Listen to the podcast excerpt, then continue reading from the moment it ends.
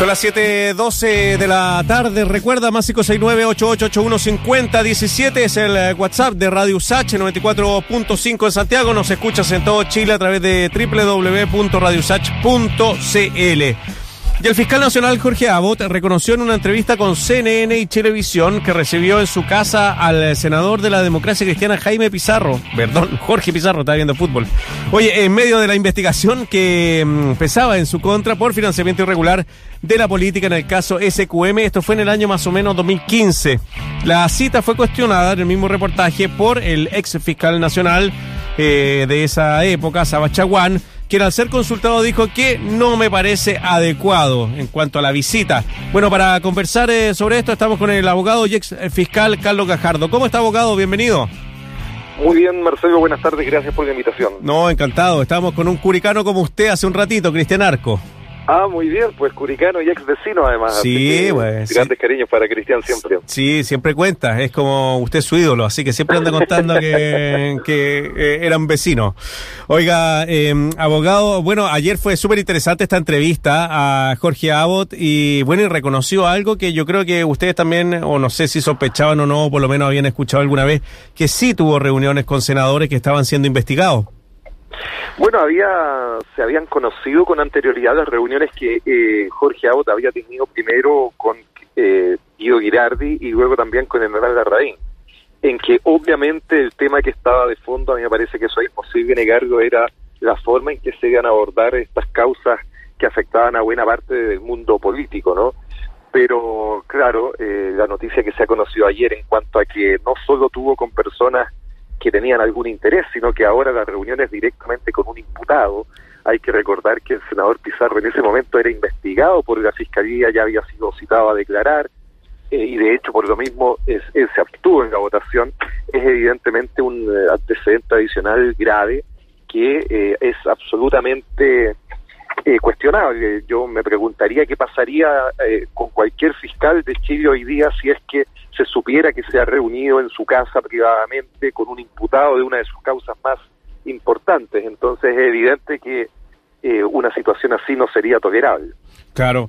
Eh, abogado, el, Ayer el eh, fiscal nacional, bueno, reconoce esta esta reunión, pero es que hay que decir que en 2015 me imagino que esto pasaba, porque eh, Abbott no era todavía fiscal eh, nacional y las reuniones y el lobby eh, tampoco estaban reguladas como lo están ahora. Eh, ¿cree, que, ¿Cree que ahora no pasa esto? Eso, eso es parcialmente cierto, Marcelo, ¿ah? porque eh, la ley del lobby ya tiene 10 años en nuestro país y por lo tanto estaba en plena el 2000, aplicación. el, 2000, el, claro, el El- 2011. El, 2000, el 2015, claro, el 2015 por lo tanto ya estaba en aplicación Claro.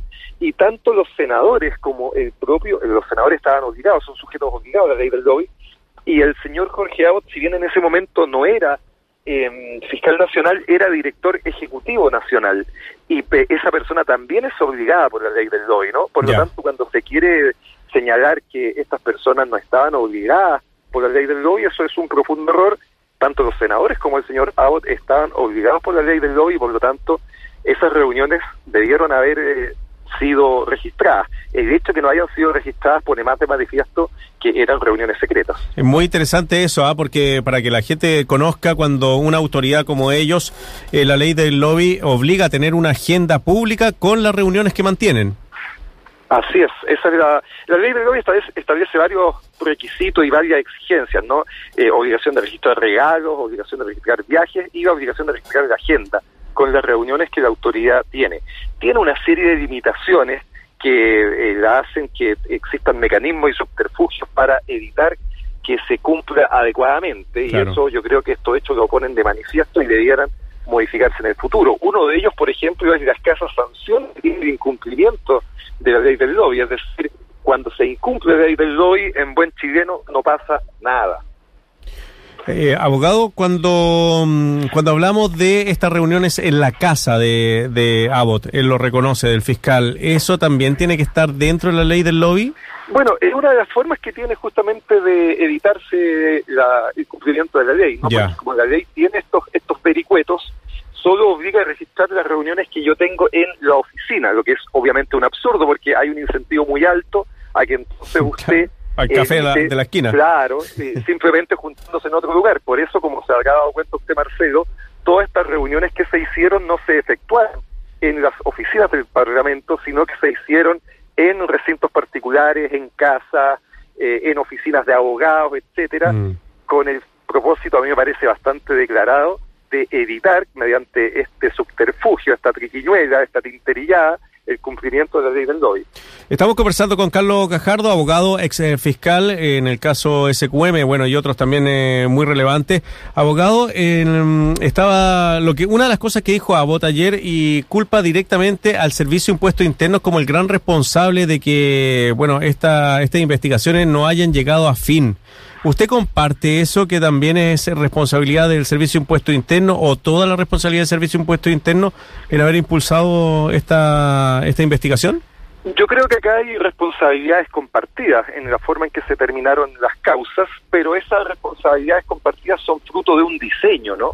El diseño que se hizo desde la clase política fue cambiar a los al directorio, al subdirector jurídico del Servicio de Impuestos Internos, que eran los que habían estado presentando denuncias y querellas, por una parte, y luego eh, hacer una intervención también en el nombramiento del fiscal nacional, ambos hechos en el año 2015. El cambio del director del Servicio de Impuestos Internos fue a mediados de año, mm. el nombramiento del fiscal nacional a fin de año, y con esa doble intervención se consiguió el objetivo que era que las causas no siguieran avanzando. Entonces, cuando se producen estas peleas eh, tiempo después, ¿no? En que el Servicio de Impuestos Internos dice que la culpa es de la Fiscalía y la Fiscalía dice que la culpa es del Servicio de Impuestos Internos, a mí más bien me recuerdan esas esos espectáculos que se montaban en los circos, ¿no? Esas cachetadas de payaso en que mutuamente se golpean, pero en el fondo bien sabemos que no no no, no hay ningún objetivo detrás que se esté buscando cumplir. Eh, a mí me parece que la responsabilidad es compartida de las de las nuevas jefaturas que asumieron tanto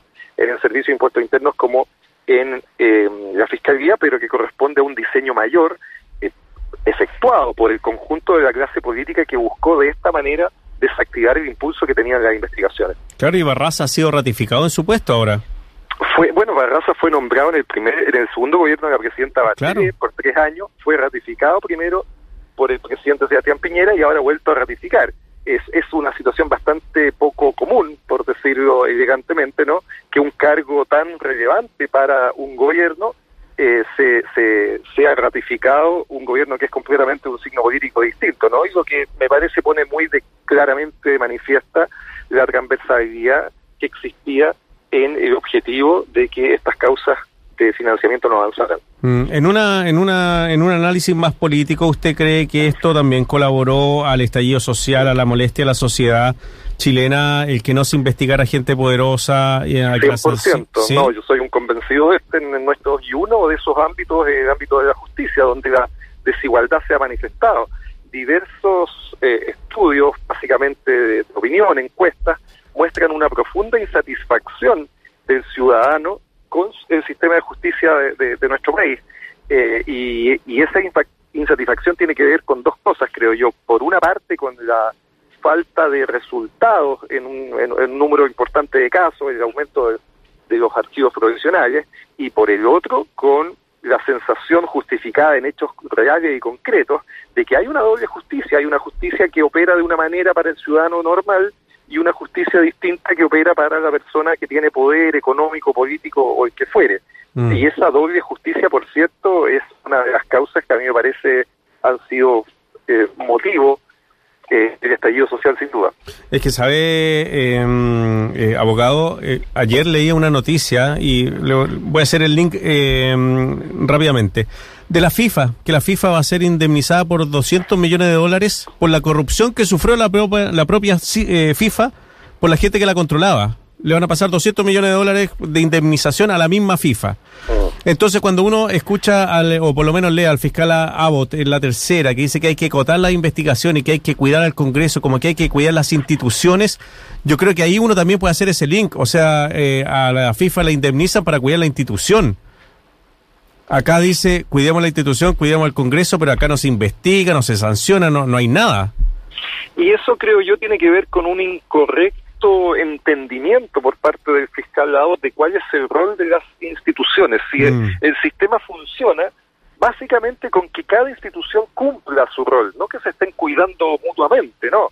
Cada institución tiene que cumplir su rol. Entonces, para poner ejemplo, ¿no? El, Servicio de Impuestos Internos tendría que preocuparse de recaudar impuestos, el Servicio Electoral de que las elecciones se produzcan de manera limpia, la Fiscalía, una cosa obvia, de perseguir los delitos. Esa es su función, no tiene otra. Y entonces esta creencia de que una de sus funciones es también eh, que proteger los equilibrios políticos en el Parlamento, como lo señaló directamente en una entrevista, mm. corresponde a una visión muy equivocada, conceptual, de lo que es la función del Ministerio Público y es, por supuesto, muy lamentable que esa visión equivocada la tenga la cabeza de la institución. Cuando la cabeza de una institución, cualquiera que fuere, está mal enfocada, es evidente que uno no puede esperar que la institución en su conjunto funcione adecuadamente. Claro, y uno no persigue instituciones, persigue a las personas que son corrompidas dentro de esa institución. Y, y, es una obligación hacerlo, ¿no? Porque cuando se realiza esa obligación legal, es evidente que lo que se consigue es finalmente un mejor funcionamiento de las instituciones. Y esto es como un cajón de manzanas en que uno tiene que ir sacando las manzanas podridas. Pues si no saca esas manzanas, lo que va a suceder es que el cajón se termina pudriendo completo. Hay que mejorar la ley del lobby para que llegue a todo el... Es que yo no sé, es que ahí yo creo que entra la duda, abogado, en el tema de la vida privada. Por ejemplo, no sé, eh, ya, el cumpleaños y el, eh, no sé, y usted, amigo de Cristian Arco, iba a Cristian Arco y tiene que informarlo, por ejemplo, por lobby. O sea, finalmente la gente que trabaja en el Estado debería tener poca vida privada y ser muy transparente bueno, en cargo importante. Así es como funciona la institución en otros lugares del mundo. Cuando usted asume un alto cargo en, en el gobierno, cuando pasa a ser una autoridad pública, bueno, su, su vida necesariamente tiene que cambiar, pues. Y entonces las personas en otros lugares se cuidan, por ejemplo, de si van a ir a un matrimonio, con quién se eh, van a encontrar y qué conversaciones pueden tener y entonces evitan tener esas conversaciones, ¿no? para poner el ejemplo más burdo. Obviamente pues. mucho peor es se intente deliberadamente burlar la ley del lobby haciendo reuniones simplemente en otros lugares, juntándose fuera de la oficina, etcétera, como eh, de, una manera absolutamente inapropiada. La ley del lobby tiene muchas mejores que hacerse que yo diría que básicamente tienen que ver con eh, establecer de mejor manera cuáles son las provisiones que se tienen. Eh, hay mucho contacto que también debiera registrarse. A mí me parece que sin duda, por ejemplo, las comunicaciones telefónicas también debieran registrarse en la ley del lobby. A nadie le, parece de dudas ahora en pandemia que las comunicaciones vía Zoom se tienen que registrar, ¿no? De hecho, las reuniones que uno solicita hoy día, claro, vía ley del lobby, que se realizan hoy día a través del mecanismo Zoom. O sea, es, es evidente que la presencialidad no es la única forma en que se puede traficar influencia. Y lo segundo relevante, además de hacer ese, esa mejor descripción de las cosas que tienen que estar reguladas, es que tiene que establecerse un mejor sistema de sanciones. Eh, en algunos momentos se ha hecho esta, este análisis, ¿no? De buscar cuántas sanciones se han aplicado por incumplimiento de la ley del lobby y la verdad que la respuesta a eso es bastante pobre. Mm. Una ley que no tiene sanciones eh, una normativa que si se incumple no pasa nada, en definitiva deja de ser una norma legal y pasa a ser una cosa distinta, eh, pasa a ser casi una declaración de principio. Abogado, cuando usted investigó los casos que bueno que le tocó, ¿se sorprendió de algunas cosas, de algún, de cómo se manejaba el dinero? ¿Le llamó algo la atención de, no sé, si había cooptación de la, de la clase política por parte de empresas? No, por cierto que sí, Marcelo. Cuando comenzamos estas investigaciones yo por lo menos, claro, después mucha gente eh, escriben con el diario del día lunes, ¿no es cierto? Y decían que esto se sabía de siempre. Yo no tenía ninguna idea de que eh, las empresas financiaban de esta manera tan impúdicamente a la clase política y por lo tanto el descubrimiento paulatino de cada uno de estos casos a mí por lo menos me sorprendió mucho y, fue una situación creo yo que conmocionó bastante en general a la ciudadanía, ¿no? Mm. ¿Había amenazas? ¿Sufrió amenaza por esta no, para nada, para nada. En, ese sentido yo creo que nuestro país sigue teniendo eh, temas muy relevantes que hay que cuidar y, durante buenos años de investigación y mi, mi vida la seguía haciendo bastante normalmente, ¿no? No hubo nunca tuve ni siquiera necesidad de contar con eh, guardas, con las guardas especiales, los llamados PPI que, que establece la policía cuando hay una situación de peligro, eso en mi caso al menos nunca ocurrió. Carlos, ¿cómo va lo de Viña, la investigación ahí con la, con la alcaldesa Ripamonti? Bueno, avanzando, avanzando, no, no tenemos todavía nada que informar, esperamos tener novedades prontamente y, que esa investigación avance. La corrupción en los municipios también es un tema evidentemente muy importante que debe ser eh, también combatido con decisión. Sí.